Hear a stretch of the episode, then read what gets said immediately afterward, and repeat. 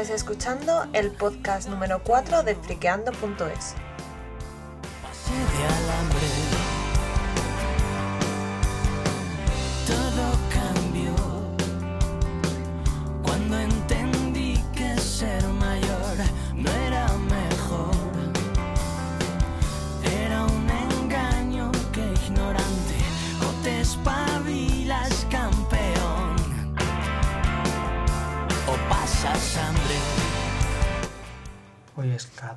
14 de julio de 2008 y llevo grabando esto durante por lo menos una semana. Al fin me he decidido hacerlo y tengo toda la información que quería contar, así que vamos a empezar que luego me enrollo.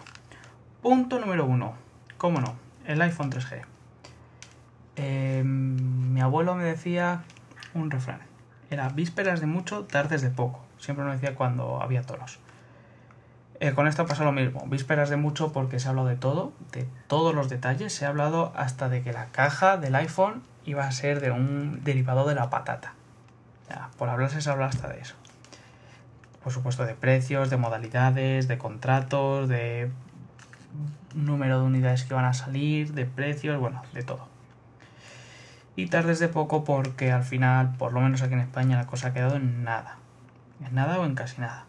En el resto del mundo parece que Apple le ha ido muy bien. Ha vendido un millón de unidades en tres días. En el anterior iPhone le tomó 76 días hacerlo. En este solo 3. Claro, en el anterior era un país y en este han sido 21.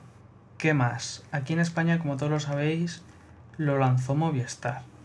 El día anterior, jueves 10, hizo un evento por la mañana, en el que lo presentó y dijo las tarifas. No sé por qué lo hizo tan tarde, la verdad, cuando en otros países se sabían ya los precios desde hace bastante. Y la verdad es que no han sido tan malos como yo creía. Por una parte sí y por otra no. Los precios son estos. Mientras más barato lo cojas, lógicamente el iPhone en sí va a salir más caro. Esta es la tarifa más barata que es de la que voy a hablar porque las demás son un pelín caras. El iPhone más barato son 9 euros al mes, que ya los teníamos, más 15 de datos. En general, todas las tarifas de iPhone llevan un suplemento de datos. Seguro que ya estáis hartos de leerlo, pero lo voy a comentar así por arriba. Eh, llevan un suplemento de datos de 15 euros, el suplemento barato que te da derecho a tener 200 megas de internet al mes o de 25 euros el caro y te da derecho a tener un giga de internet al mes y puntos wifi gratis que Telefónica va ir poniendo por todos lados. El plan de datos caro solo se puede coger a, a partir perdón, de consumir 30 euros al mes. Y tienes que estar 24 meses mínimo con la permanencia. Así que tienes que pagar 300 y pico euros por un iPhone, 24 euros al mes mínimo durante 24 meses. La verdad es que la tarifa mes a mes tampoco es muy muy cara, 24 euros, bueno, pero es que encima durante 24 meses. Para mí es una columpiada bastante grande. Y por lo visto ha tenido un éxito relativo aquí en España. ¿Y qué más? Ha salido mucho publi en televisión. Eh, no me esperaba yo que en todos los noticiarios saliese, saliese reflejada la noticia. Comprendía que a lo mejor en uno, por lo menos en Telecinco, sí. Pero no en todos. ¿Y por qué en Telecinco? Pues luego lo digo como pasó con el anterior iPhone, la peña ha hecho cola por, por comprárselo. He estado leyendo y discutiendo en foros de internet, sobre todo en foro coches, que acerca de que si esa peña está viendo la cabeza o no. Seguramente alguno de vosotros habréis hecho cola alguna vez por algo del estilo. Yo me acuerdo y voy a contar una batallita que yo hice cola una vez para comprar un móvil. Se trataba de la primera Engage y hice cola con un amigo porque había una oferta de 2x1. Estaba a 300 euros libre y la vendían como consola de videojuegos en tiendas de videojuegos. La compré en un centro mail y era la primera que se vendía en España. O sea, quiero decir, era el primer día que se vendía y había una oferta de 2x1. Así que cogimos y nos apalancamos la puerta de la tienda. Fuimos el tercero y el cuarto en comprarlas. Y ya ves, nos apañamos dos consolas por 300 euros. Al día siguiente vendimos una por 280 cada uno, así que la nuestra nos costó 20. Salió bien el negocio, la verdad, pero este no es el caso. Este es el caso de que te dejas unas pelas por el teléfono y te dejas aún más dinero al mes. Que luego quien lo consume y y fantásticamente, pero por lo menos desde mi punto de vista, deberían ofrecer el teléfono no ya libre, que eso, bueno, se libera todo esto, pero de un contrato normal de 9 euros, 18 meses, lo que todos los teléfonos, vaya. Por esa parte, sabía lo que iba a pasar, me lo esperaba, pero me ha decepcionado bastante Telefónica. Me esperaba que pudiese pegar el pelotazo. ¿Cómo lo va a pegar Vodafone con otra cosa que también contaré luego? Qué misterio, esto es como el tomate. Uy, uy, uy, uy, uy, y luego contaremos más cosas. Bueno, tema tarifas. El tema tarifas, si bien lo esperábamos mejor, pero vamos a desglosarlo un poquito. Tenemos consumos mínimos de 9, 20, 40, 60 y 90 euros. El servicio obligatorio, como lo llama Movistar de datos, para las tarifas de 9, 20 y 40 son 15 euros al mes, ya lo he dicho. Eh, el servicio de datos obligatorio Plus son de 25, hay que estar 24 meses y ojo a los precios. Si vienes de otra operadora, te va a costar el, el iPhone 259 euros, el de 8 GB y 359 el de 16. Todo esto con, con, el barato, con el de 9 euros al mes de, de consumo de voz mínimo. Si queremos que nos salga gratis, tenemos que irnos a un consumo de 60 euros al mes de voz, más 25 de datos, que ya son 85, y el de 8 GB nos saldría por 0 euros y el de 16 GB nos saldría por 59. Si queremos el de 16 GB de gratis, tenemos que gastar 90 euros al mes en voz y 25 euros al mes en datos. Casi nada. ¿Qué más tengo que contar? El otro día me cabreó un poco, bueno, el otro día me vengo cabreando de vez en cuando un poco por lo que leo por ahí.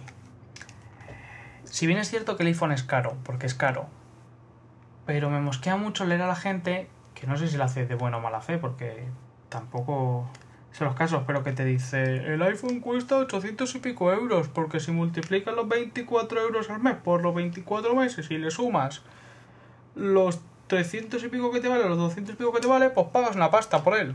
Pues sí, pero no. Porque tú lo que estás pagando son cosas que usas.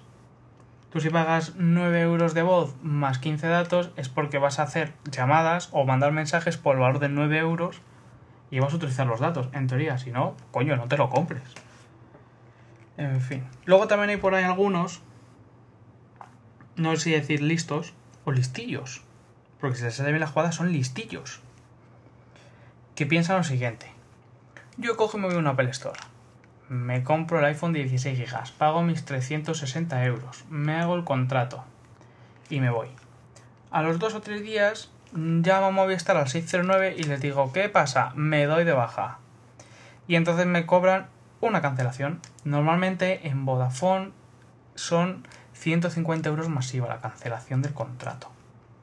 Y entonces, claro, piensan, joder, pues si pago 150 masiva, que viene a ser unos 100 75 o así. Un poquito menos. Bueno, sí, unos 185 euros. 175, 185 euros. Más los 360, pues tengo ya el iPhone que me lo libero y lo uso con mi compañía. Pero, joder, pues para eso te vas a Portugal y te la compras ahí de prepago por 500 y vas que arde. Yo la verdad es que después mirando he creído leer, tampoco estoy muy seguro, que si pagas la cancelación del contrato y todo eso, en total te tendría que salir el iPhone de 8 GB por unos 500 y muchos euros y el de 16 GB por unos 600 y muchos euros. Yo no sé si sale rentable. Si luego la operadora te va a querer cobrar algo más o te va a pedir el teléfono, vete tú a saber. La verdad es que en ese tipo de maniobras no estoy puesto en los amagos, sí, pero en eso no. ¿Y todo por qué? Pues todo por un teléfono que se diferencia del otro en que tiene 3G, claro, Así que la velocidad de navegación es mejor siempre y cuando tengas contratado un plan de datos o te quieres dejar el dinero en ello, sin contratar un plan de datos y haciendo conexiones a lo bruto. Y en que tiene un GPS en el que dicen que no termine de funcionar bien del todo. A mí me gustaría ver algún TomTom o algún programa de navegación en la App Store, pero todavía no hay ninguno, así que esperaremos más opiniones del personal. Y el tema de la pantalla los iPhone 3G por lo visto tienen la pantalla como más amarillenta, o sea, no es más amarillenta, pero los colores son como más cálidos, no son tan azulados como en el primer teléfono. Desde Apple dicen que es normal y por lo visto en la siguiente versión de, firmware va a dar a elegir al usuario cuál de las, entre comillas, tonalidades prefiere. Y bueno, ¿qué más? Lo que decía antes de Telecinco era porque eh, debido al boom del iPhone, que lo van a comprar cuatro gatos en comparación con toda la gente que tiene móvil, pero es, es interesante ver cómo muchas páginas y muchas empresas y mucho todo se orienta hacia ahí. O sea, es algo que influye, pero influye de cara a próximos lanzamientos o próximas copias de otras compañías o, o para darte caché mismamente, porque Telecinco ha adaptado una versión de su página web para verla desde el iPhone. Igual que varias páginas del grupo Prisa, como El País o El As, tienen sus propias páginas para móvil. Eh, páginas amarillas también lo tiene adaptado especialmente para el iPhone. Cuando me refiero al iPhone digo iPhone y el iPod Touch. O la Caixa, que también lo tiene. En fin, me sorprende ver cómo un aparato que va a tener en porcentaje, entre comillas, tan pocos usuarios, haga a las empresas gastarse un dinero en, crear contenidos especiales para esa plataforma. La verdad es que me sorprende. Punto 2. La tienda de aplicaciones. La tienda de aplicaciones se accede desde iTunes, iTunes o desde el propio teléfono. Consiste en que es como la música, pero canciones. Y es que ya se dijo hace tiempo que Apple estaba presionando a los desarrolladores para que no lo pusieran gratis. Porque si lo ponen gratis, ellos no ven nada. Si ponen un precio, ellos lo ven. Bueno, no lo ven, perdón. Si ponen un precio, ellos se llevan un 30%. Así que hacían técnicas de forzamiento para, para que pusieran un precio, vaya. Y nada, me he estado dando una vuelta por la tienda de aplicaciones y veo que hay unas cuantas que ya estaban en el installer y que las han colgado. Y a precio de 0,78 euros. Que al cambio al dólar son 0,99 dólares. Así que por esa parte no me ha gustado. Si antes las ofrecían gratis, pues joder, síguelas dando gratis. Si hasta ahora has vivido con ello, pues sácale ese rendimiento. Además, la publicidad que le metías antes en el installer, no creo que saques los beneficios en la App Store, creo. Pero bueno, no me gusta la verdad es que las cosas las pongan muy caras porque me parece una pasada 10 dólares o 10 euros un juego. La verdad es que yo no lo pagaría. Ejemplo, el Super Monkey Ball vale que es un juegazo y que está muy bien y que tal, pero no dejan de ser 10 euros por un juego de móvil. Y bueno, hay cosas interesantes y, y en fin, para todos los gustos. Parece que está despegando, no tan bien como predijo Steve Jobs, que iba a haber 4.000 aplicaciones de salida, han sido unas 500. Y en fin, poco a poco esperemos que, vaya viendo más cosas. Tampoco nos olvidamos de que a la vez que han sacado el firmware 2.0 para el iPhone, lo han sacado también para el iPod. Si nos vamos a iTunes lo podemos comprar desde allí, que es que lo compramos, lo pagamos, se descarga el ordenador y ya lo metemos. La otra opción es buscarlo directamente a piñón desde el Google y cargarlo. Tampoco puedo decir mucho más. Tiene un nombre muy extraño, una extensión que termina en IPSW, es que ahora no me acuerdo. Si luego lo encuentro, lo cuelgo en la página. Enchufas el, el iPod Touch, le das a restaurar, manteniendo la tecla pulsada Alt si estás en un Mac o Shift si estás en un PC, te pedirá un archivo, seleccionas ese y gratuitamente ya lo tienes. También se han activado los servicios de MobileMe. Es el sustituto de .Mac y tiene algunas mejoras como el correo push, que parece que no es muy push todavía y se actualiza cada cuarto de hora. El almacenamiento de archivos, el correo web 2.0 y todas esas cosas que ha dado bastantes problemas al principio y que parece que todavía no termina de funcionar muy fino.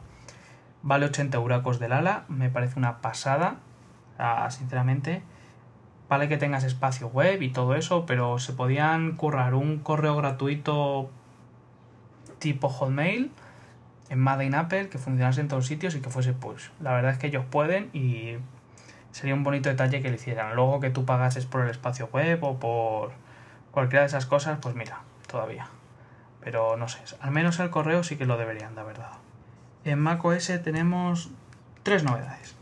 La primera es que ha salido la 10.5.4, que yo siempre, y lo habréis leído en la página, recomiendo instalar la combo.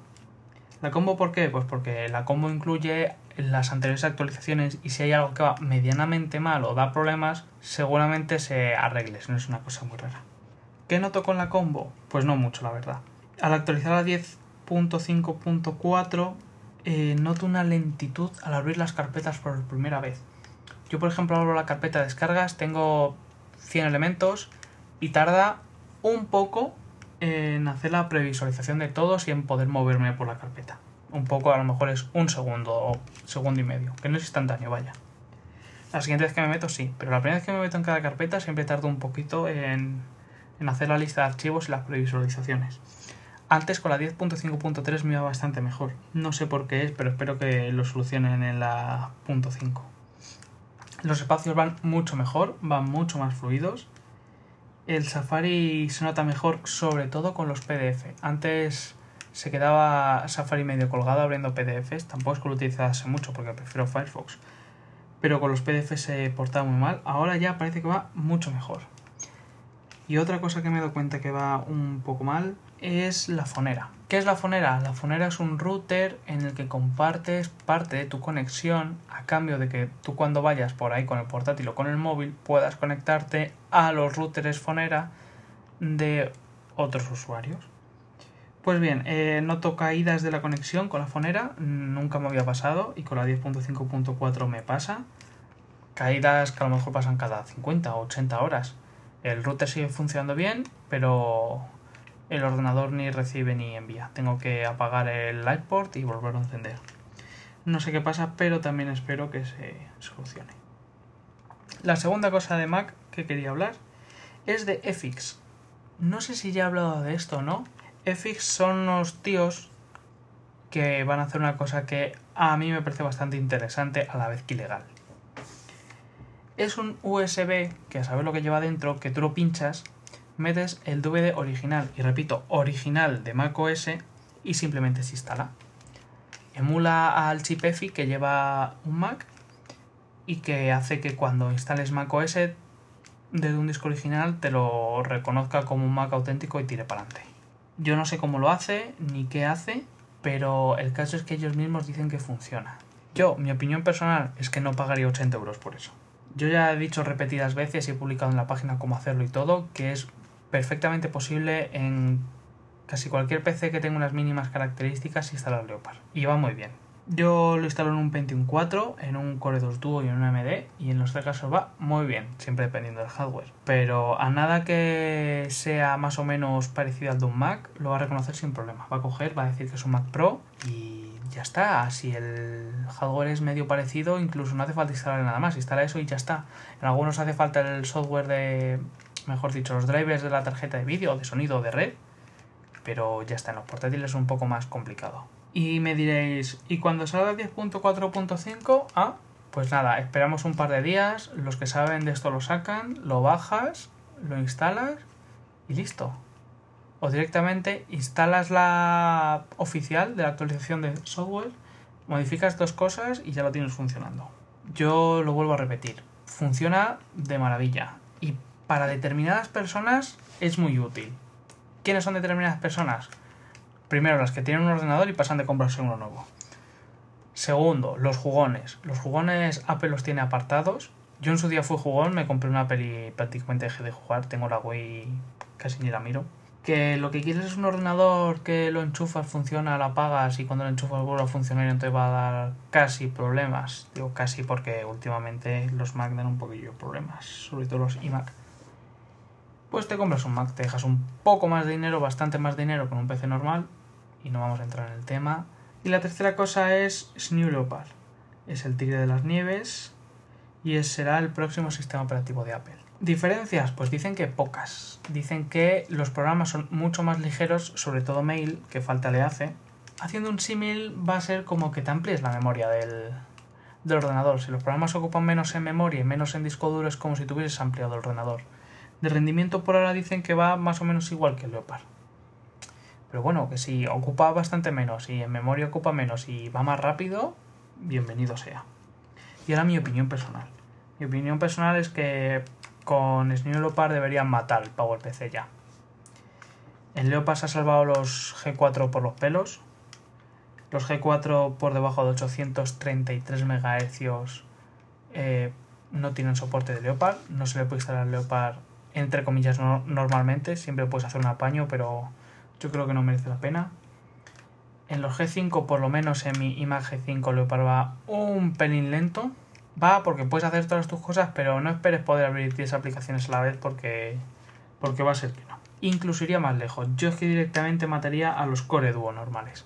A los Intel de 32 bits me los cargaría ya. Mejor hacer un sistema operativo de 64 bits solo, solo de Intel, y de ahí al 10.7 y al 10.8 y a los que hagan falta. Pienso que tener una arquitectura cuádruple, es decir, PowerPC e Intel 32 y 64 bits, es derrochar espacio y recursos y de todo.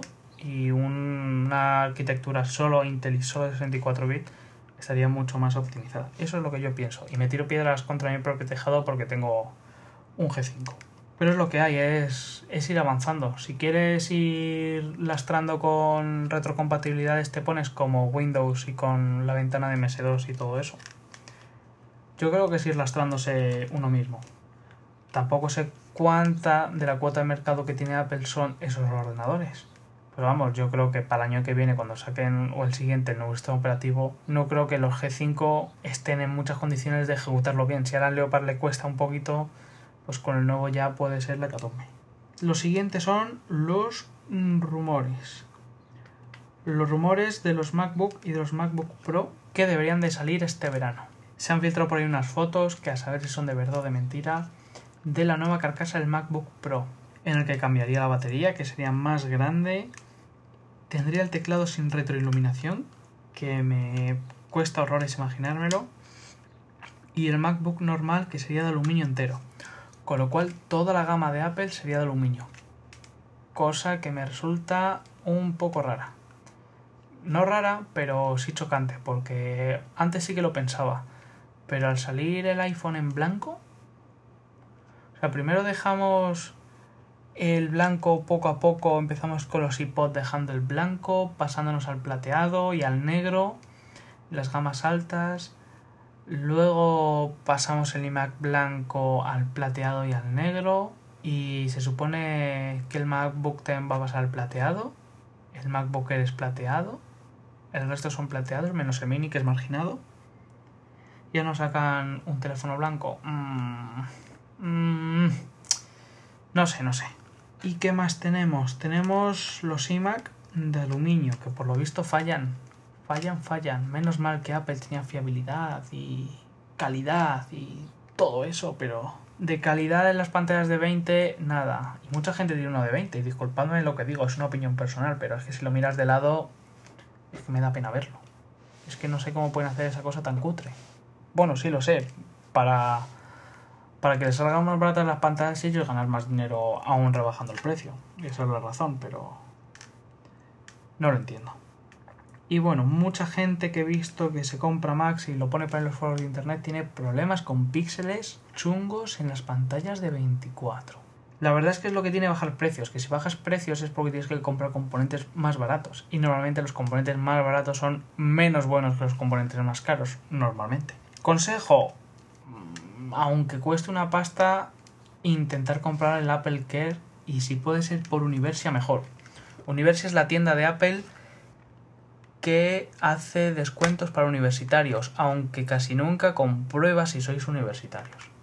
Con esto quiero decir que echándole un poco de morro, al comprar un Mac se llama Universia y te puede salir por un buen precio. Un Mac de 24 pulgadas puede salir por 1.300, creo que eran 1.300 y algo, casi 1.400 euros. Porque cuando me compré yo el Mac de 20 pulgadas, el Intel, me costó 1.600 y algo y dije, joder, qué buen precio. Lo malo de comprar por la tienda de Apple de Internet siempre he dicho la garantía. Estoy muy descontento con la garantía de Apple. No me quisieron arreglar un teclado con un año y un mes y me decían que me cobraban la reparación, pero que luego tenía yo que demostrar que el error era de fábrica. Así que les dije que tararí que te vi me compré un teclado Logitech. ¿Qué más? ¿Qué más? Con la actualización del Mobile Me y todo lo que conlleva de fotos y todo eso, han actualizado también los Apple TV. El Apple TV la verdad es que estaba interesante, pero ahora con la actualización no sé exactamente si los parches funcionarán. Los parches eran para que pudiésemos ver DivX en el, en el trasto, tener un lector de noticias RSS o incluso acceder remotamente a las películas o música que tengamos en los Mac o PC de casa. Y ahora que he nombrado el teclado, pues quería contar una historieta. Ya le he puesto la página y espero que algunos la hayáis leído. que era bastante curiosa. Resulta que hace poco me compré un teclado, teclado de los wireless de aluminio. Pues muy bien, da muy buen resultado, las teclas son muy cómodas a pesar de no tener teclado numérico. Y un día reinicio en Windows y me echo una partidita al Command and Conquer. Y nada, estoy unas horitas jugando, vuelvo a Mac, le doy al comando y al espacio para sacar el Spotlight para sacar programas y me doy cuenta de que no escribe. Qué cosa más rara. Hablo el editor de texto y empiezo a pulsar todas las teclas a ver cuáles funcionan y cuáles no. Pues funcionaban los números, tabuladores, eh, controles, comandos, enter, borrar, flechas, eran muy raros. Los únicos que no funcionaban eran las letras. Si no funcionase todo, el problema era del teclado. Al no funcionar solo las teclas, el, programa, el problema era de Mac. Pues nada, me tocó enchufar un teclado USB, irme a los foros de Apple y después de un tiempo mirando, la sorpresa fue la solución. Si alguna vez os pasa, apuntadlo. Tenéis que ir a preferencias del sistema, acceso universal, ratón y trackpad y hay una opción que pone teclas para el ratón y le decís que no. No sé qué tiene que ver, pero el caso es que así se soluciona. Otra cosa a la que quería hablar, y espero no alargarme mucho más, que llevamos casi media hora. Ultra portátiles. Hace nada salieron unas imágenes de un ultra portátil ejecutando macOS. Y se me cayó la baba, ¿para qué engañarnos? Un ultra portátil de 300-400 euros ejecutando macOS es un puntazo. Apple no lo quiere sacar porque ya sabemos cómo es todos con la gama, porque hay cosas que no entiendo, no entiendo por qué no tenemos un ordenador intermedio entre el mini y el Mac Pro. Por eso es por lo que mucha gente se monta un PC y le mete Leopard. Y nada, pues era un MSI Win. Tenía un, procesador Intel Atom y por lo visto ejecutaba macOS sin ningún problema. La verdad es que estos ordenadores eran curiosos porque su propósito general era hacer ordenadores de 100 dólares para los niños de África. Y ahora no quiero parecer cruel, pero yo me preguntaba, yo lo veía en la tele y me preguntaba a mí mismo, ¿para qué quieren los niños de África ordenadores si no tienen nada que comer? Ah, no quiero ser cruel, pero es que la pregunta era evidente. Si no tienen nada que comer y son más pobres que las gallinas, ¿para qué quieren un ordenador? No tienen dónde enchufarlo. Y repito, no quiero ser cruel. Pero los fabricantes le vieron la oportunidad. La oportunidad es venderlo a la gente normal, a la gente que tiene un sobremesa y se desplaza de un lado a otro para trabajar, a la gente que va a la universidad y toma apuntes con el ordenador. A esa gente se le vende un portátil por 300 euros y te lo compran con los ojos cerrados. Y eso es lo que hicieron y se están forrando. Asus fue la primera y se hinchó a vender ordenadores y eran salido las demás. Tanto es así que hasta HP ha sacado el suyo. Eso sí, muy súper chulos, eh, muy pequeñitos, 7 pulgadas, 8 pulgadas, 9 pulgadas, muy ligeros, sin unidad óptica, en fin. Súper chulos. Para mí estaría genial tener uno, me encantaría. Lo que pasa es que no le voy a dar uso porque fuera de casa no uso el ordenador. Y estos hacen competencia directa con el MacBook Air, que ha bajado el precio de la ampliación a la unidad mm, de disco duro de tarjetas de memoria, que yo me estoy haciendo de la SSD, de disco duro sólido, en estado sólido, 500 euros. Esa es la rebaja. Los que se lo compraron al principio se estarán tirando los pelos, pero ya deberían de saber que estas cosas pasan en tecnología más. Y dejamos ya el tema de los Mac. Vamos a centrarnos con el tema de los teléfonos. Y ya estoy acabando, lo prometo. El tema de los teléfonos son las promociones de verano. Ya tenemos todas. Os estoy informando un poco tarde, lo siento. Y seguramente habéis visto los anuncios en la tele porque es que son cansinos hasta decir basta. La de Movistar. La promoción de verano en Movistar es que llamas de un Movistar a otro Movistar los fines de semana a 0 céntimos el minuto durante todo el verano. Me parece bastante cutre, la verdad. Como somos más, pagamos menos. En fin, yo no tengo Movistar, no sé sus tarifas, pero en fin, esta- promoción me parece un poquito cutre. La promoción de Vodafone está algo mejor, aunque no es todo lo que todo lo bien que ha estado otros años. Consiste en una tarifa, una tarifa que solo se puede contratar hasta el 21 de septiembre creo que es, y es que puedes llamar a cualquier operador, hablas una hora y pagas el primer minuto. Tiene un límite de 600 minutos al mes, que son 10 horas hablando al mes. Y el llamar fuera de promoción quiere decir que si hablas 602 minutos, esos 2 minutos te los cobran sueltos. No pagas uno y te regalan el resto. El precio del minuto son 19 céntimos a cualquier operador a cualquier hora. Así que en promoción pagas 19 céntimos por hablar una hora más los 15 de establecimiento, más el IVA de todo ello. No está mal, la verdad, pero 600 minutos para la gente que hable mucho le van a saber a poco. Y la promoción de Orange yo creo que es la mejor de todas. Se llama Todas a Cero y como su nombre indica, eh, llamas a 0 céntimos el minuto a cualquier compañía y creo que es a partir de las 6 de la tarde. Tienes 500 minutos para llamar a números Orange y 500 minutos para llamar a fijos o a móviles no Orange. Por cierto, el otro día mmm, vi que Movistar tiene tarifas distintas si llamas a móviles tipo 1 o móviles tipo 2, creo que lo llamaban. Básicamente móviles tipo 2 son yoigos y cosas de estas a las que sale más caro llamar. No entiendo por qué. Bueno, sí entiendo por qué. Porque desde que Yoigo puso 0 céntimos el minuto entre sus números de teléfono, Movistar hizo esa discriminación. Para que si tienes Yoigo te den bien dado. Bueno, y ya lo último de lo último de lo último que voy a hablar son de los amagos. El día 11 viernes salió el iPhone. El día 11 viernes Vodafone sacó eh, su, nueva, su nuevo móvil PDA más alto de gama. Se trata de un HTC Diamond del que hablo en la página alguna vez y que tiene muy buena pinta porque tiene pantalla de 2,8 pulgadas, tiene HSDPA a 3 con a 3 a 7,2 megas por segundo, tiene cámara de 3,2 megapíxeles, tiene GPS, la gran cagada es que tiene Windows Mobile, tiene 4 GB de memoria, etcétera, etcétera. Vamos, que el teléfono está bastante bien. Para tener Windows Mobile mmm, va bien, pero con el software de Vodafone va un poco lento y lo suyo es quitárselo. Bueno, en fin, que no está mal. Y entonces lo sacó pues para hacer la competencia telefónica y su iPhone. Y le ha salido bien la jugada. Le ha salido bien la jugada porque si hacemos el truco del amago nos lo sacamos por 69 euros. Y no tenemos que pagar 24 euros al mes durante 24 meses. ¿Y qué es esto del amago? Ya lo he explicado alguna vez, pero voy a explicarlo otra vez. El amago consiste en coger y irnos de Vodafone. Somos clientes de Vodafone y tenemos que cumplir la condición de llevar más de 12 meses con ellos. Entonces, lo que hacemos es, lo que yo recomiendo hacer es ir a la página de Yoigo y portarnos a prepago Yoigo.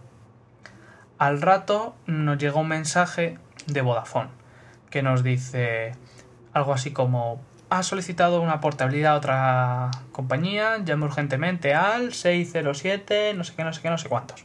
Pues nada, cogemos el móvil, llamamos al 607, no sé qué, no sé qué, no sé cuántos, y nos preguntan que por qué nos vamos. Entonces ya ahí tiramos la caña.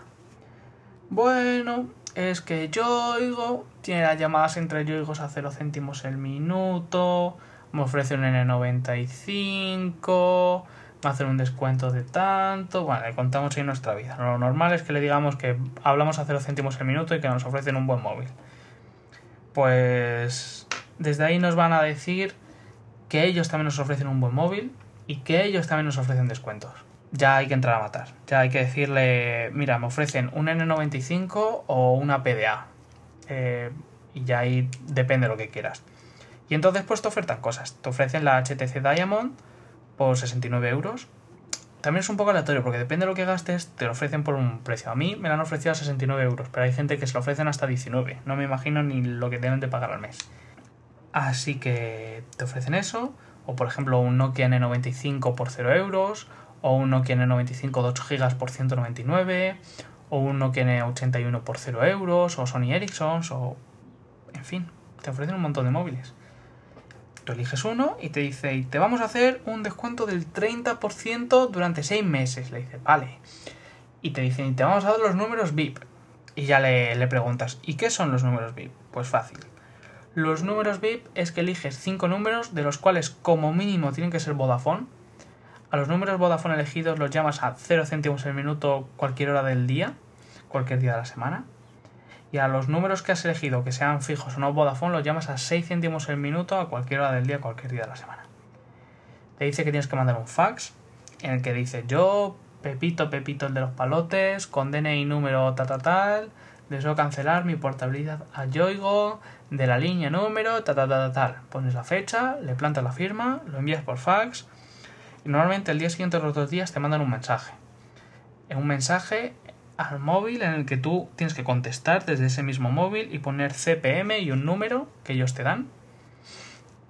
Con eso has firmado el contrato de permanencia nuevo, tienes que estar otros 18 meses con ellos y a los pocos días te llega el móvil. Así que es la mejor forma de seguir en tu compañía, pero tener un móvil cojonudo. Yo lo digo con Vodafone, porque soy de Vodafone desde hace años, pero en Movistar pasa exactamente lo mismo y en Orange también. La que mejor ofrece es Vodafone. Orange ofrece patata y Movistar algo mejor, pero con diferencia Vodafone es la que mejor ofrece. Los contratos son de 18 meses. A mí, desde hace varios años, cada vez que me cumple un contrato y llegan los 18 meses, hago lo mismo. Eso sí, os van a quitar todos los puntos que tengáis, así que lo mejor es que os vayáis a Internity, Internity, terminado en y.es. Hay una tienda de puntos de Vodafone ahí, le dais donde pone tienda puntos kilómetro cero y ahí cogéis un móvil. Ahí cogéis un móvil, por ejemplo el Nokia 6688, que con mil puntos creo que es, te sale por 19 euros. Te los van a quitar todos al hacer el, amago, pues te lo gastas antes. Si es que es, es sencillo. Ese móvil siempre lo puedes vender o se lo puedes regalar a alguien o te puedes quedar mismamente. Y esa es la técnica y yo siempre la recomiendo y ahora con el tema de, del iPhone, Vodafone va a vender un montón, porque yo estoy mirando los foros en GSM Spain, en Foro Coches, en, un montón de sitios, y es que la gente está haciendo amagos a tutiplén. Yo, sin ir más lejos, de mis cuatro líneas he portado tres. Y me he dejado una de reserva. Me he dejado una de reserva porque creo, y tengo datos para creer, que va a salir un móvil mejor que el, que el Diamond de aquí a dos meses, no lo he hecho más. Y esperemos que salga en amago y por eso me he dejado una y uno un Diamond va a ser para mí, los otros dos los voy a vender y con eso me pago el Diamond y si puedo parte de las vacaciones. Voy a ser sincero, es lo que hace la mayoría de la gente y es lo que yo también hago. Y nada más, llevo yo un montón de tiempo hablando y voy a cerrar, voy a editar y lo voy a subir a ver si me da tiempo a subirlo hoy lunes. Así que nada, poco más. De la página que suelo hablar al final, pues decir que últimamente he escrito poco, he estado muy liado con temas de la universidad y del trabajo. Poco a poco intento ir escribiendo. Ya sabéis que si tenéis noticias o queréis escribir, mandad las cosas. El correo es correo.friqueando.gmail.com Y poco más que contar. Ya hasta el siguiente que tiene rima.